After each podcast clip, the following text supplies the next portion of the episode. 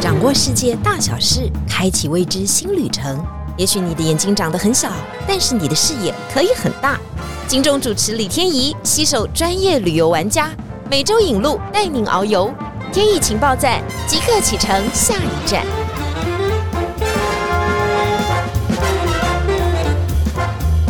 情报站，你说赞不赞？欢迎大家今天来到节目现场。晴天旅游有很多很特别的行程哦，不过接下来这个行程呢，是我感到最为意外的，因为每一次它上架呢，马上就会销售一空啊。说实在，我们在谈话的这个过程当中，今年的行程它已经卖完了，但是呢，很多人还是很想去，我就一直觉得很好奇啊，这个地方到底有什么好看呢？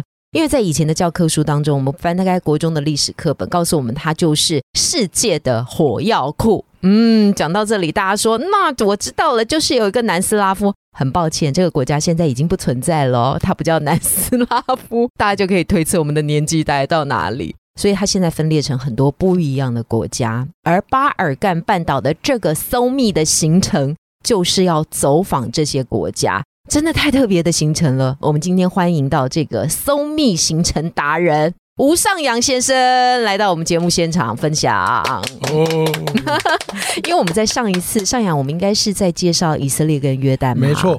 那一集当中呢，其实上阳有分享过他一过往的一些经历。因此，我们今天就直接切入正题哈，因为我真的非常非常好奇，所以我刚刚就偷偷问了上扬一个问题：巴尔干这个区域真的超级复杂，你在带团的时候需要准备吗？哦，要准备超多东西的，因为其实这个对台湾的学生来讲。就算是历史系本科生，都尽量不敢碰这个地方啊，太复杂，而且离我们又遥远嘛，对啊。然后我都讲说，在大学联考的教授也是很善良的，考试也不太考这里啊，因为考这里十整片的，绝对没有问题。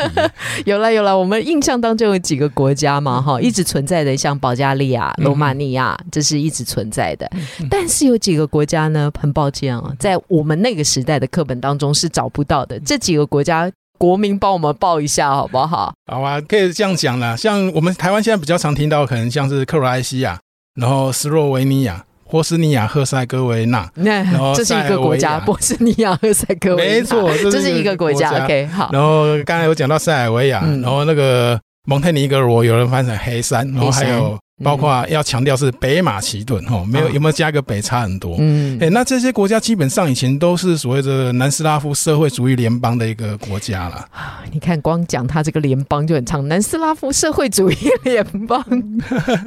对啊，里面有很多。其实刚还有个很小的国家哈，它叫做科索沃嘛哈，也包含在这个区域当中。那都是在一九八九年或者是在后期一点把它分裂出来的。没错，那个时候风起云涌的，在南斯拉夫社。会联邦当中发生了一些事情。对，今天我们就要慢慢来讲这一段的故事和这几个地方到底有什么好看。我先问你一个真实的问题：会去报名这个行程，大部分是为了打卡吧？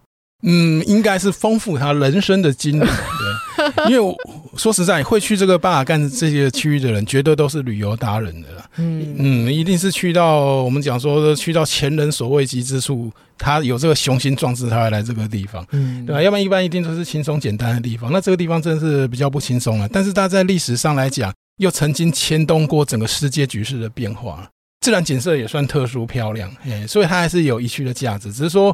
要提醒大家，就这个地方普遍算贫穷了，嗯，哎，比较有钱的国家，国民所得也不到台湾的一半，嗯，所以你不能听到说，哎，好像在欧洲就觉得这个地方吃得爽住得爽，并没有，嗯，你不能拿西欧的标准来比较它，但是绝对是一个让你收获满满。感到那个精神上哦非常充实，那肉体上也非常疲惫的一个地方。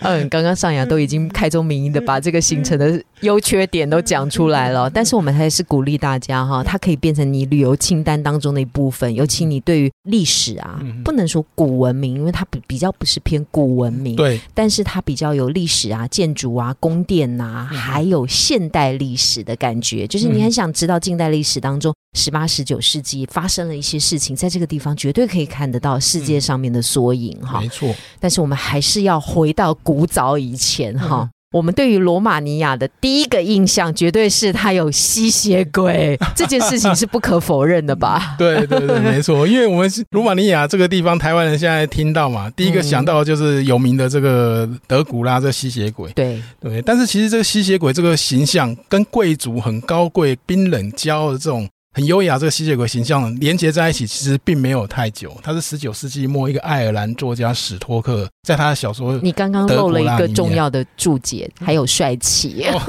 对对对，还有帅气，因为男生会刻意忘掉帅气在形容别人呢。哎，然后所以我就自动省略掉这样子。所以他是一个十九世纪的小说家写的一个吸血鬼的小说嘛？没错，里面赋予了德古拉公爵有这样的一个形象。对，但。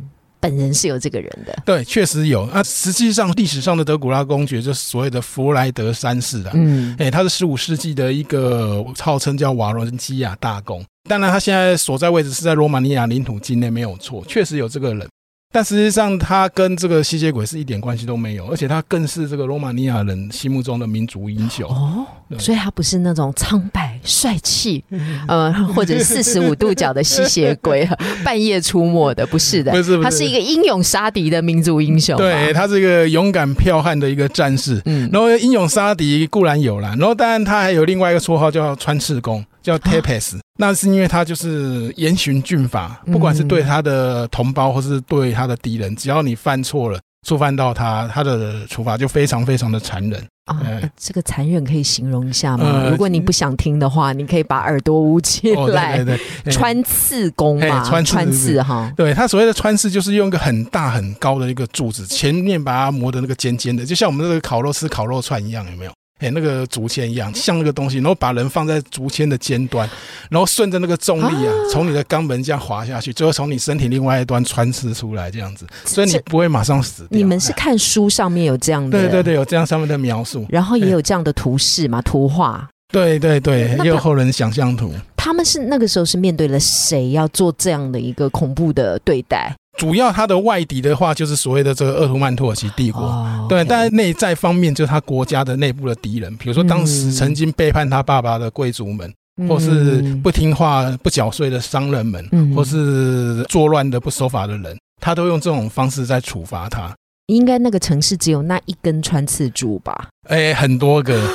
非常，我也不知道他从哪边找到那么多木头了。那像那个时候，鄂图曼土耳其帝国率军攻打，后来兵败嘛。对，那时候一两万的军队就全部被他做成肉串，然后放在平原上。人家远远军队看过去，想说：“哎，怎么那么多一片森林在那里？”你都仔细看啊，不是森林，都是人，都是人串在那边这样。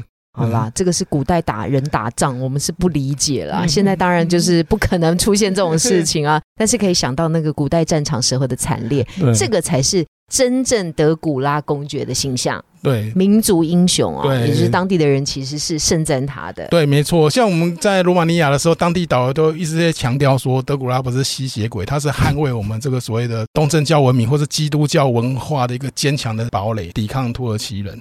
对，其实顺便讲一下，德古拉他这个字哦，是跟他爸爸有关的，因为当时就是所谓的基督教文明要跟鄂图曼土耳其帝国对抗，他们有成立所谓的叫做龙骑兵团。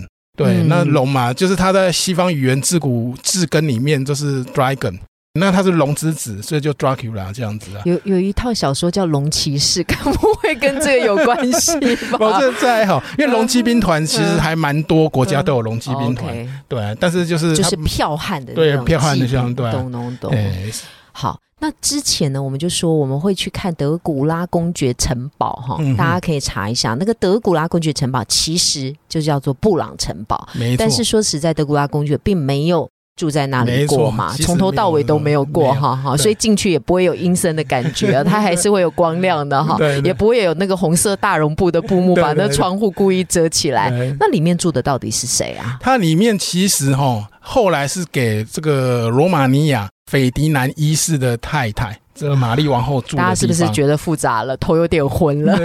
反正就是一个皇后啦。对，但是皇后非常非常重要，因为那皇后本身是英国人，哎，她是维多利亚女王的孙女，嗯，然后后来嫁给罗马尼亚国王斐迪南一世。那顺道讲个八卦哦，她的这个孙女哈，当时有另外一个人跟她求婚。叫做乔治五世。乔治五世就伊丽莎白女王的阿公啊，嗯然后他跟乔治五世是堂兄妹的关系，可是他就看不上乔治五世。然哦，他喜欢罗马尼亚王国的对对国王，嘿，然后所以他就嫁给那个斐迪南一世。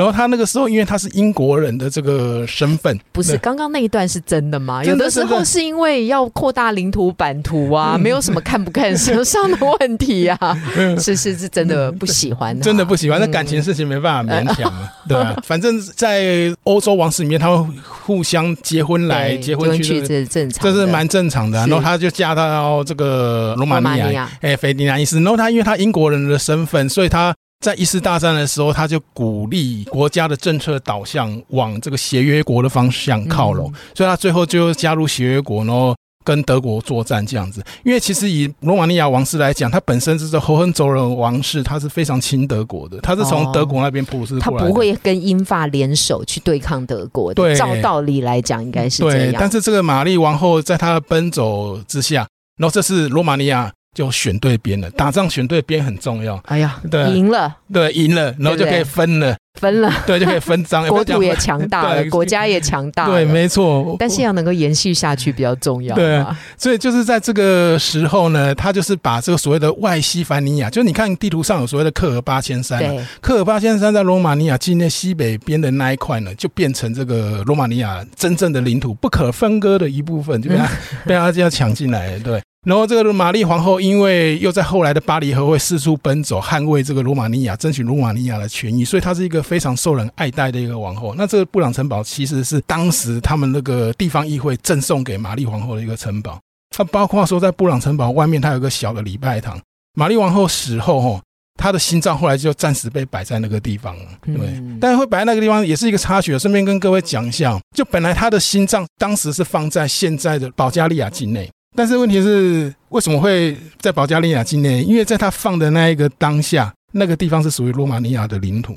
然后后来在一九四零年代的时候，因为战争的关系，这个地方不见了，所以要把它移回来。对，变保加利亚的，嗯所以他女儿就把那个心脏取回来，是这样这个地方就是这样错综复杂，哎哎，你抢我的领。土，我拿你的领土，这样子。对对，刚刚特别讲到的，就是德古拉公爵哈，真的有这个城堡，但是公爵本人并不住在那里，对并不住那边以前也没有吸血鬼的传说，人家是个民族英雄。后来住的人呢，是一个奔走世界各地的玛丽皇后哈。对，那个上雅跟我讲说，你就把它想说，那个时候我们在打仗的时候，一九四二年左右，不是有一个很彪悍的女性叫做蒋宋美龄女士吗？对，对她也有奔走各国嘛，跟各国政要成为好朋友。对大概玛丽皇后就有一对点点那样的那个形象。，嗯哎，这样大家就比较好能够进行连结了。但是我们对于罗马尼亚的这个想法，当然会觉得说，嗯，她一定第一个有名的就是那个吸血鬼嘛。哈，刚刚你帮我们示意了。嗯台湾人对于罗马尼亚的第二个印象，嗯就是他有很厉害的体操选手。对对对，哎、你知道吗？以前那个罗马尼亚每次参加奥运的时候拿金牌，一定是要看这些东欧所谓的国家出来表演的，不是嗯保加利亚就罗马尼亚。尤其罗马尼亚的这个小女生，她出赛的时间应该是一九八九年。讲的我好像很熟，其实我那时候年纪也很小，但是她拿到了史上奥运的十分满分，没错，而且拿了很多个十分，大家就吓到说哇。这个罗马尼亚的小女生怎么这么厉害？嗯嗯嗯，呃，她叫做科曼尼奇嗯，科曼尼奇嘛，后来是英雄式的欢呼回到了罗马尼亚。但是罗马尼亚那时候其实是属于一个很封闭和共产的时候嘛，可以跟我们介绍一下那个时候科曼尼奇的故事，还有那个时候到底罗马尼亚是怎么样讨论他的？OK OK，要讲这一段期间的时候，先讲就说罗马尼亚当时是共产党一个独裁统治的状况下，然后领导他的那个独裁者叫西奥塞。嗯，哎、他是到后来是有点自我膨胀到呃把自己神格化的对这种程度，嗯把自己定位为这个重要的当代共产主义思想家。那在国内进行独裁统治，当然没人监督的状况下，就非常的贪污腐败又独裁啊。对啊，然后刚刚讲的那个体操皇后呢，她为什么会后来她投奔自由嘛？对。对，跑到西方去。跑到西方去对，从匈牙利又到了美国对去，然后就投奔自由。对，那她为什么会投奔自由？很大一个原因是因为当时西奥塞古的儿子啊，就把他当成这个性奴隶在虐待他这样子啊。哎，大家知道这个真的在体操界好像很多嗯都会出现这样的状况。知道美国有个知名体操对对选手也被他的队医也嗯嗯嗯施以这种很残忍的暴行，那就更不用说在那个时代的罗马尼亚，因为对她是国家的皇后一般了耶。对啊，然后又因为那个时候他见证到很多高层哦啊权贵贪污腐败的样子。嗯然后等到他跑到国外去啊，开记者会嘛，他就控诉、类诉这些状况。然后在当时罗马尼亚境内，其实已经是民情精分的一种状态下，嗯因为大家对现实生活经济不好，已经过得很不满意了。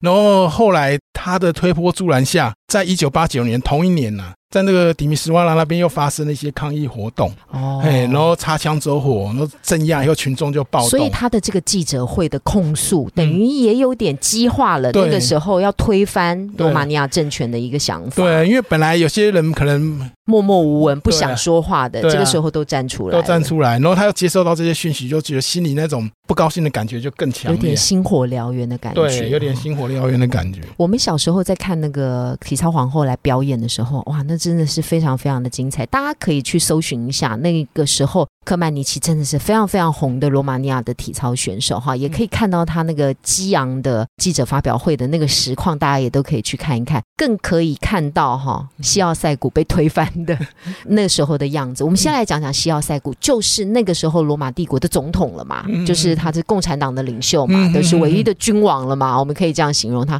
他到底多铺张浪费到什么样的程度？到最后是全国人民是如此唾弃他。要讲一个最有名的，就是我们去布加勒斯特一定会看的一个景点，叫做人民宫啊。人民宫，嗯，听起来就怪怪的，嗯，嗯好像跟那个人民大，嗯哦，没错。啊哎、其实 这世界上很有趣啊，越喜欢用人民的这个国家或体制，就越不把人民。越不把人民放在眼里。那 对啊跟对岸的或者是北韩的，北韩也有一个很大的那个很壮观的嗯嗯嗯，人民的可以去的会议堂。对对对，其实西奥塞古就是模仿北韩的对，因为他那个时候就是到北韩去跟那个现在那个金正恩的那阿公会面嘛，嗯然后就看到说，哎，你们这个地方那个街道宽敞，建筑物气派雄伟，我来那个罗马尼亚来搞一个。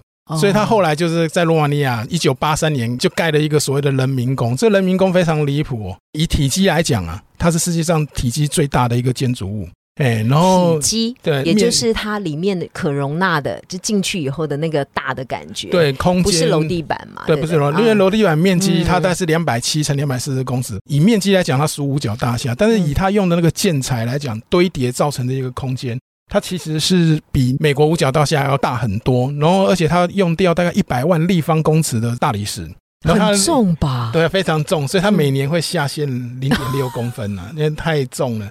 然后它里面的话有一千多个房间，嗯一千多个房间都有大概一千八百盏吊灯，用掉三千五百吨的水晶呢、再来就是说，我们一般会去里面参观的话，但只会参观到它百分之四的空间而已。那个地方大概有百分之七十的空间现在是没有使用状态，因为它从一九八三年开始盖，盖到二十世纪的后期才盖好。它盖好的时候，那西奥塞古早就倒台了。嗯那后来这栋建筑怎么用，就当做他们的这个国家议会所在，所以又被叫议会宫。哦对，但是问题是，就算议会开会也用不了这么多的面积。所以目前有的时候人家会在里面办一些商展、办活动，然后还有个收入、就是，那也只有就就一点点的空间吧。对啊，然后再来就是观光客来这边看嘛。我们讲说这人民宫就让你感受到这个人民的民脂民膏是怎么被浪费掉，因为他当时在盖的时候动用两万多人呢、把四千多户的住户把它拆迁搬移，整个山头铲平掉。一九八一九八一九八三年哈，那个时候罗马尼亚发生了什么事情呢？他们发生了一个七点三的大地震，嗯地震一摇以后呢，其实很多的居民根本就无家可归了。嗯那这个总统呢，或者是这个 leader 呢，他没有想到说啊，我要赶快先让我的子民有地方可以住。他把这些子民的家就给铲平了。就在此同时呢，他就大兴土木盖了他的人民宫。对，这个是真的是让人觉得匪夷所思嗯，其实就是个文字馆。啊，以现在的状况蚊子宫殿，对不对？他根本就没有办法预期它盖好，根本也没有办法知道它什么时候盖好，要动用这么多。你知道他不产这些什么大理石，也不产水晶灯，所以他跟他的友邦苏联不知道买了多少东西。那中间又有多少的被消耗了？对啊对不对？被钱被搬走了，所以苦的还是真正的老百姓。对啊，苦的还是老百姓，因为那时候罗马尼亚已经经济已经非常非常不行，而且它有一个人口压力嘛，嗯过量的人口。当然，他可以说盖的民工是要消耗这些过剩的劳动力了。让大家有事做。对啊，但是其实还是一直在耗尽民间财力、物力、劳力的一种措施，所以他后来不得民心嘛。最后一九八九年，那个火从提米什瓦拉，我们也会去啦。它的一个叫胜利广场那个地方开始烧，烧回到这个首都布加勒斯特，哎，在革命广场那边。他那时候从国外回来，本来是想要站在的他们罗马尼亚共产党欢迎，对，站在那个阳台上面，然后跟人家讲说稳定民心，表现出一种万民拥戴的状况。但后来情势根本控制不住嘛，他安插的那一些装脚，然后也 hold 不住状况。后来有人抗议，一开枪，bang 一声，开始骚乱起来，然后大家就开始暴动了。隔没几天，他就坐直升机逃跑了。嗯然后十一天内，从提米斯瓦拉那边开始，到他被抓到被枪毙，种种就十一天的时间，非常快倒台啊。你看他花了多少时间建成了这个帝国，也享尽了荣华富贵，但是要毁灭，也就是十一天的时间。对，我我那时候有跟上阳讨论啊，因为后来有发生了这个埃及的茉莉花革命嘛，嗯就是在那个广场当中，有人就说啊小贩怎么样了，嗯然后就一个小小的点燃以后，整个茉莉花革命，包括了埃及啊、突尼西亚啊，就全部都开启了。其实这真的是蛮像的嗯，就是人民的声音其实是真的不能忽视的，而且非常容易，好像变成了一个没有办法抑制的状况。但是这都不是西奥塞谷最厉害的地方哈，你看得到的哈叫做人民公，看不到的是他的生育政策到底有多离谱啊！对，我们讲说这个中国有恐怖的一胎化哦，在西方那边有个叫做四胎化政策，规东西定大家一，要一定要生四个，对，因为每个家庭要生四个，而且在每个机关场所、工作地方都有固定的人会检查女生的月经周期正不正常，叫做月经警察。你如果被发现到你有避孕的话，是要受到处罚的。那女生单身不结婚不生小孩，一样要受到处罚，处罚意思是什么？罚钱。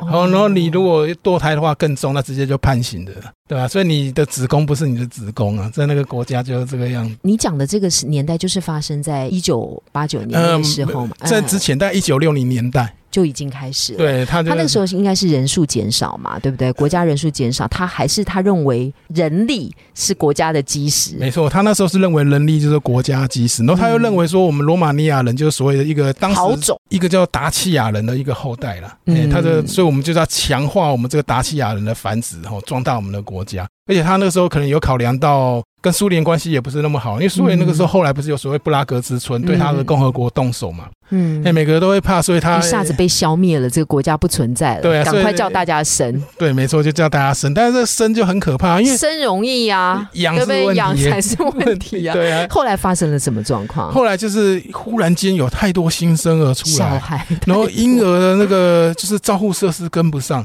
所以隔年的婴儿死亡率暴增百分之一百四十五。对啊，然后暴增，然后因为根本不会养，也养不起，对你还要很多，包括奶粉吧，对啊，这个都要供给吧？然后再来就是全国各地的孤儿院塞爆啊，哦，到处有孤儿，所以就变成说。我们在大概十几二十年前，应该都有人听说过，在欧美人士去大量领养罗马尼亚的一些孤儿的原因，就是在这个地方，也就是当时他们的共产党造的孽，而且那个非常可怕，因为他那个有人说这是人类史上最残忍的这个社会人格养成的实验场。当你小孩子放在那个孤儿院里面，他没办法受到完整的照顾，在没有被关爱、没有被拥抱的状况下，没有互动状况下，长大小孩子会发生什么？不但是冷漠，而且是生理上也出问题。他们有测量他们的脑容量都比正常的小孩子脑容量小。对，然后有些在社会后来长大，即便有被人家领养，他们的生活机能都是还是有问题，就明显智力上都还是情绪管理上都有问题。尤其是你住越久，这个伤害是不可逆的。你有的是在一两岁的时候被人家领养，这是后来比较没有那么严重的问题。嗯但是这个住很久了，那真的长大都是非常非常严重的问题，就他人格上、嗯身体发展上、体型上都会受影响。所以他他是讲说，这人类史上非常残忍的一个大规模实验，就证明说小孩子是一定要在一个有关爱、温暖的环境中长大。哇，今天又学到了一一个议题哈，嗯就是一九六零年代，大家可以去研究一下他的那个四胎化的政策，结果到最后导致了什么样的结果？其实后来科学家都有在进行讨论跟研究嘛。研究。而且说实在，四胎后来刚刚上扬也有跟我讲说，其实普遍是三点多啦三。点多但也就是说，为什么会有三点多？不是他生半个人啊，是有的人生比较多，有的人生比较少，所以它是一个平均时候的结果。但是我无法想象，就是妇女生四胎以上哈，嗯这对于身体啊各方面，其实都是一个非常大的一个极限的嗯忍耐的过程。她对根本就没有办法在同时间抚育这么多的孩子，是没有办法照顾到好的。应该算是西奥塞古第二个很残忍的事情。好，如果我们隶属他，为什么他是在这个近代史上蛮有名残暴的人或暴君的人？我们可以把他这样定义哦，哈。那那可能有人觉得他是一个很有名的人。第三件事情当然就是罗马尼亚版的弯身回家事件，因为他还要赚他国家人民的钱，没错这件事情是没有办法容忍的。对对，我大概跟大家讲一下，我讲说这个巴尔干地区为什么会充满着这个爱恨情仇纷争，很大一个原因是这个地方的民族组成分子复杂。复杂。然后其实以罗马尼亚来讲的话，我们现在去罗马尼亚玩，我们会去的像提米斯瓦啦、西比乌、西格秀啦，这比些较东呃西北西北的这个就是克尔八千山的西北边北这边这边，其实这个并不是罗马尼亚长久以来统治的一个地方嗯。啊，哎、就是以罗马尼亚目前当政主流他们都族群，讲德语吧？对，那边是德语区，哦。嘿、德语的移民。以前这个地方叫 Siebenbürger 啊，就是七个堡垒。嗯像西部以前叫 Hermannstadt，对，然后布拉索夫叫做 Kronstadt，这都是德语语发音嘿，都是德语发音。嗯然后这个地方住了相当多的德语，但是它也不是人口的绝对优势啊，因为他们有点像是外来的比较有优越地位的统治者，或者经济比较强势的地方，因为他们是商业同盟，不见得是人口多数哦，但他们是比较有优势的一个族群。然后这块地方是在一次大战结束后，就我刚才提到那个玛丽女王，哎，因为他们罗马尼亚站对边了嘛，打赢可以分领土。然后玛丽女王奔走下，这个地方外西凡尼亚这个地方，这一群德语区的居住的区域就变成罗马尼亚的领土。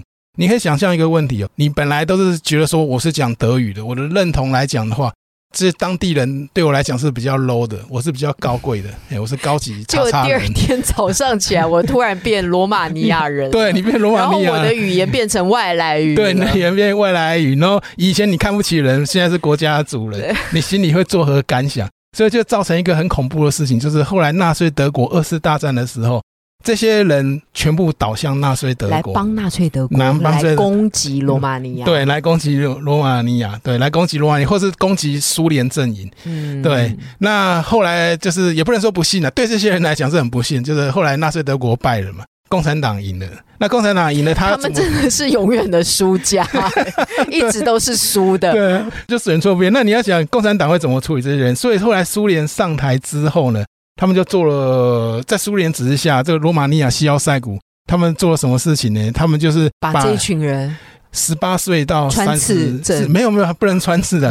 穿刺浪费人力的，那是以前的嘿事对对对，他现在有更有效率的利用方式，十八到三十岁的女性，十七到四十五岁的男性，全部送去俄罗斯、西伯利亚、乌克兰那边劳改。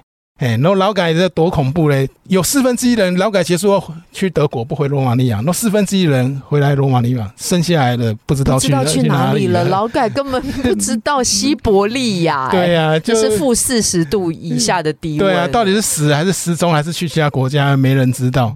哎，然后这就是产真的很惨。这个区域怎么讲到现在？对啊，然后这是非常非常后代也很惨吧？对啊，那所以他们就算是你回来了，还是继续没有被抓去劳改的人留在罗马尼亚，他也没有地位，没有地位。人家讲你叛徒嘛，对，罗奸嘛，对对？那位汉奸他是罗奸嘛，对啊。然后那怎么办呢？那后来德国政府也有良心呐、他们讲说，要不然你在这个地方被欺压、被欺负，要不然回来好了，回来德国。但是那个西奥塞古怎么样啊？就是那可能你要买个签证可以让他出国，所以总统还卖签证哦，对他们国家就卖签证，卖这些让这些讲德语的人可以有这个签证出国，回到这个德国去。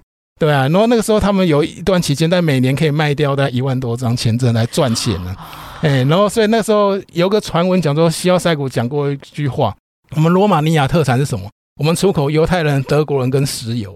哎，你就知道这是多好赚钱的一个广道啊！然后，但是我想说，我想讲跟万圣回家一样，你要想想看，对这些德国人来讲，德国是什么？德国是我不认识的地方，哎，罗马尼亚才是我的国家。对啊，可是他因为这个，可是我在哪里都爹不疼娘不爱。对，没错，我回去我就德国也不一定能没错，其实德国人会笑这些人是吉普赛人呐。对啊，他也没有地位，就像那些日本人从台湾回到日本去，嗯，到底是哪里人？他的身份认同都有问题。对啊，他也是会被歧视、瞧不起、无法融入嘛，所以这就是战争带来的一个悲剧啊。你看，我们巴尔干半岛只讲到了一个国家，就这么就已经这么精彩了。没有，我们没有要抱着很惨的心去游历啊，只是我们在踏上这块国土的时候，或这块区域的时候，我们能够对他多一点了解，知道他以前。啊，还有近代是发生什么事情？但是它未来的走向我们不可得知啊。但是罗马尼亚人其实是相对是蛮淳朴的哈，因为地缘也非常非常的广大，它也有很多可以参观的地点哈。当然也有刚刚我们特别讲到那位西奥塞古大魔王 所留下来的很多的东西，那都可以好好的近距离的来观赏一下。这真的是一个很特殊、很特殊的旅游行程——巴尔干半岛旅游行程。那如果你觉得对它非常非常有兴趣，也愿意来跟我们多分享一点有关于这个巴尔干半岛你自己的神奇的游历，或你很想了解哪些国家，也欢迎大家继续在我们底下留言，然后喜欢把这一集呢分享出去，给喜欢这种。哎，近代历史的人多听听，多了解一下是非常非常有意义的。今天再度谢谢上扬来到我们节目现场，给我们上了非常有历史性的一课啊！因为我跟我制作人以及我随行人员说，我们等一会要来进行考试啊，大家到底有没有听进去？他们现在都很紧张。希望大家今天都觉得今天的节目那半个小时是非常有意义的。再次谢谢上扬，好，不客气，不客气。我们要来讲一下我们的台呼喽。好，天意情报站。你说赞不赞？你说赞不赞？拜拜，拜拜。